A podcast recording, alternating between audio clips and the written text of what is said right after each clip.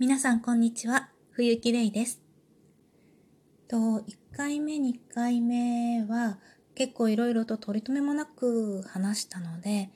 今日は、うん、子供の言い間違いについてちょっと喋ってみようかなと思います。というのも、今日久しぶりに来たんですよね。あの、言い間違いまあ、あのね、一番末の子なんですけれども、今日、今、こうやってみんな外出自粛って結構家にいるじゃないですか。うちもみんな学校がなくなって、いろんな課題を、まあ、出されていて、それをやってるんですけれども、丸付けだったりっていうのは結構全部私の仕事になってて、まあ、普段学校の先生がやっててくださっている部分を自分でやるんですけれども、それがま4人いると結構大量で、それで自信のあるものに関してはちょっと後回しにさせてもらってるんですね。で、自信のないものを先にちょっと持ってきて、で、まあ、その場ですぐ丸付けするような形にしてるんですが、今日その末の子が持ってくる時に、これ勇気ないから丸付けしてって持ってきて、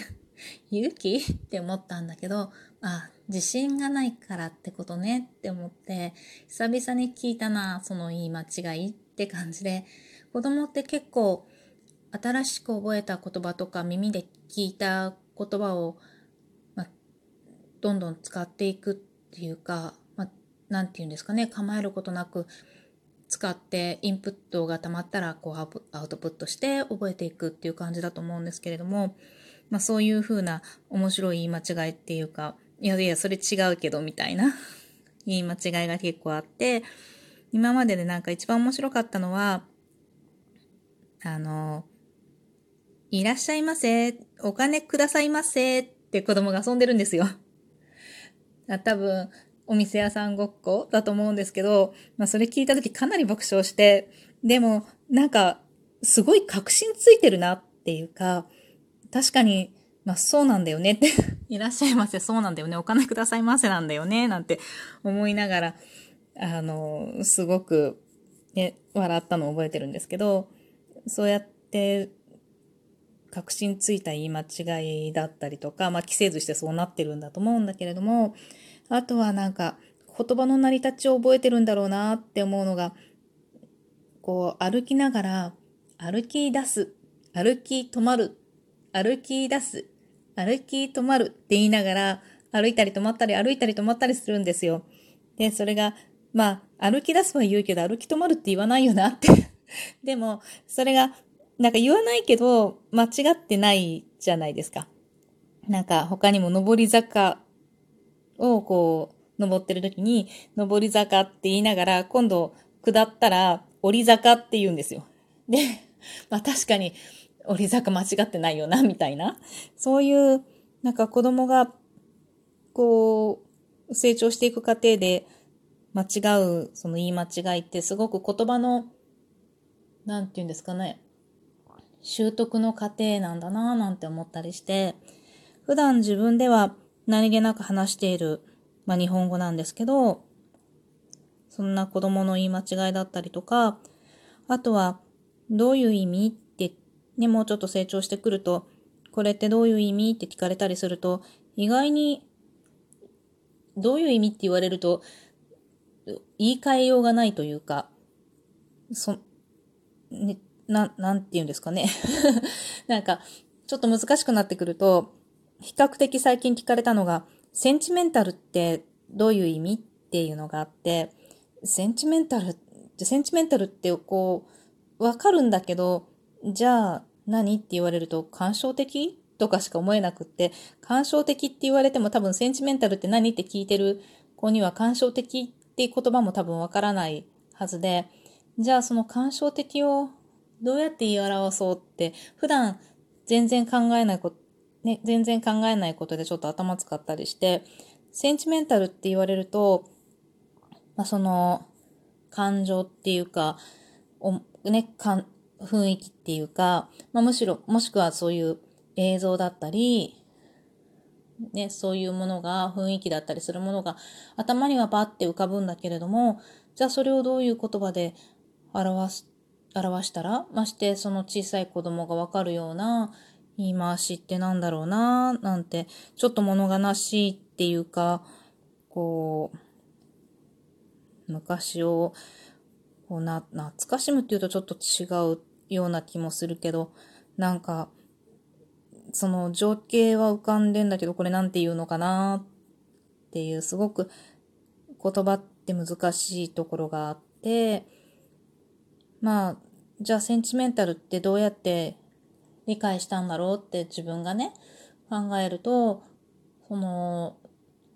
本読んでても、そのセンチメンタルとか出てきたり、まあ、歌の歌詞なんかでもセンチメンタルって言葉が出てきたり、まあ、人のとの話の中でもセンチメンタルって言葉が出てきたりして、その時の、まあ、その時に感じているその感情だったり、雰囲気だったり、まあ、情景だったりとかと一緒にセットにセンチメンタルを理解してるんだよなって思って、なんか、それを、まあ、うまい言葉に表しにくいなっていうか、それをうまく表せられたら、まあ、本当に理解できてるのかなと思ったりもするんですけど、すごく難しいなって思っていて、だけど、なんていうのかな、今、いろんな言葉が、こう、新しい言葉がいっぱいできていく中で、最近、ね、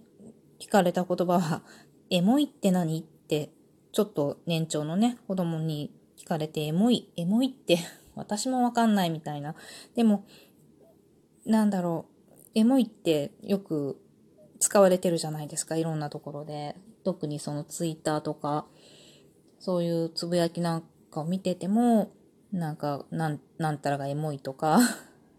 で、エモいって結局その、私もよくわかんないですけど、そのセン、せそれもセンチメンタル的な意味なのかな？まあ、いろんな意味で使われてるんだと思うんですけど、まあなんかその、今の、ね、人たちがそのエモいっていう言葉を理解するときも、やっぱりエモいっていう言葉を使われる、まあ歌の歌詞だったり、うん、ね、絵だったり、そういうのをセットにして、エモいって覚えていってて、エモいってちょっと物悲しいようなとか、そういうね、言葉に置き換えたらそういう言葉なのかももしれないですけど、なんかそれを理解するのは、まシチュエーションと言葉のセットなんだなって思うんですね。で結局何が言いたいかって うん、その、言語を、まあ、習得する流れっていうか、そういうのの本質と、まあ私、英語がすごい苦手で、その、まあ、英語をなんとか喋れるようになりたいなとは思うんですけど、なんせ嫌いでずっと逃げてきてて、でも、例えば、まあ、英語って、できる人からこう見ると、そんなやり方じゃって思ったりとかいろいろすることはあるのかもしれないんですけど、なんかひたすら聞き流せばいいとか、あとはなんか、なんだろうね。あの、まあ、現地に行けば話せるようになるよっていう、そういう話とかもいろいろ聞くんですけど、結局、英語も日本語と一緒で言語だから、そういうシチュエーションと言語のセットが大量にインプットされれば、まあ、で、口をついて出るようになるって言ったら変ですけど、少し、まあ、習得の一助になるのかななんて思っていて、じゃあ、どうしようって思って、まあ、それでじゃあ何が一番効果的な英語の学習法なのかな、まあ、言語のね、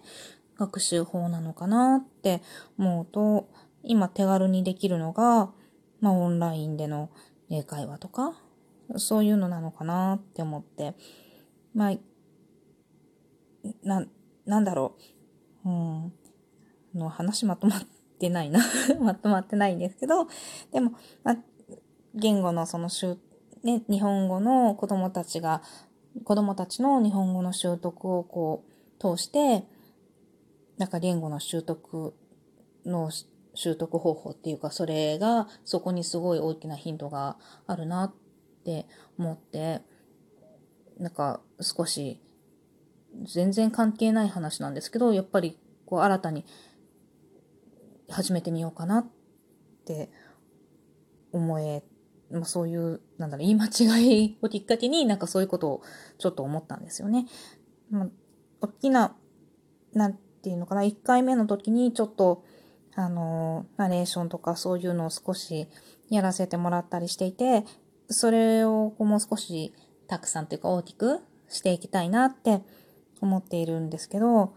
最近ちょっと比較的大きなナレーションの案件をせっかくいただけたのに、一文の英語がこう話せなくて逃しちゃって、